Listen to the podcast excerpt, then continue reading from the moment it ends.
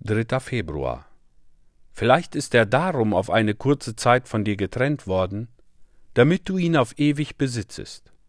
Philemon, Vers 15. Hast du einen Sohn, der dein Haus verlassen hat? Ist er ein eigenwilliger junger Mensch, der weggegangen ist, weil er die Zucht in einer christlichen Familie nicht ertragen konnte? Es ist traurig, dass es so ist. Aber verzage nicht. Du weißt nicht, wo er ist, aber Gott weiß es. Du kannst ihm nicht folgen, aber der Geist Gottes kann es. Er ist auf der Reise nach Shanghai, und es mag ein Paulus in Shanghai leben, der das Mittel zu seiner Bekehrung sein soll. Geht er nach Australien? Es mag dort ein Wort zu ihm gesprochen werden, das sein Herz erreicht. Ich kann es nicht sprechen, aber ein Mann dort wird es tun, und deshalb lässt Gott ihn in seinem Eigensinn von dannen gehen. Denn das ist für ihn der Weg, auf dem er schließlich heimfindet. Ein Seemann schrieb mir einmal Folgendes. Meine Mutter bat mich, jeden Tag in der Bibel zu lesen. Aber ich tat es nie. In Havanna wurde ich in ein Krankenhaus eingeliefert, und es lag ein Sterbender neben mir, der kurz vor seinem Tod zu mir sagte Kamerad, ich muss mit dir reden.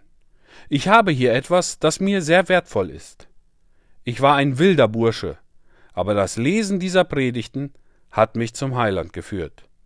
Wenn ich nun heimgegangen bin, dann nimm bitte diese Predigten und lies sie und schreibe dem Mann, der diese Predigten hielt und drucken ließ, dass Gott sie zu meiner Bekehrung gesegnet hat. Es war ein Paket mit Predigten von mir.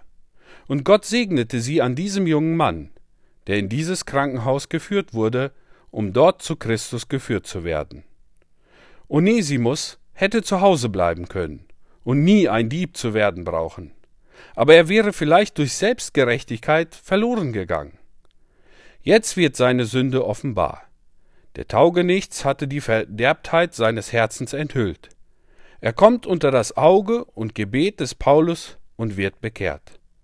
Ich bitte dich, verzweifle niemals an einem Mann, einer Frau oder einem Kind, weil du ihre Sünde sofort erkennst.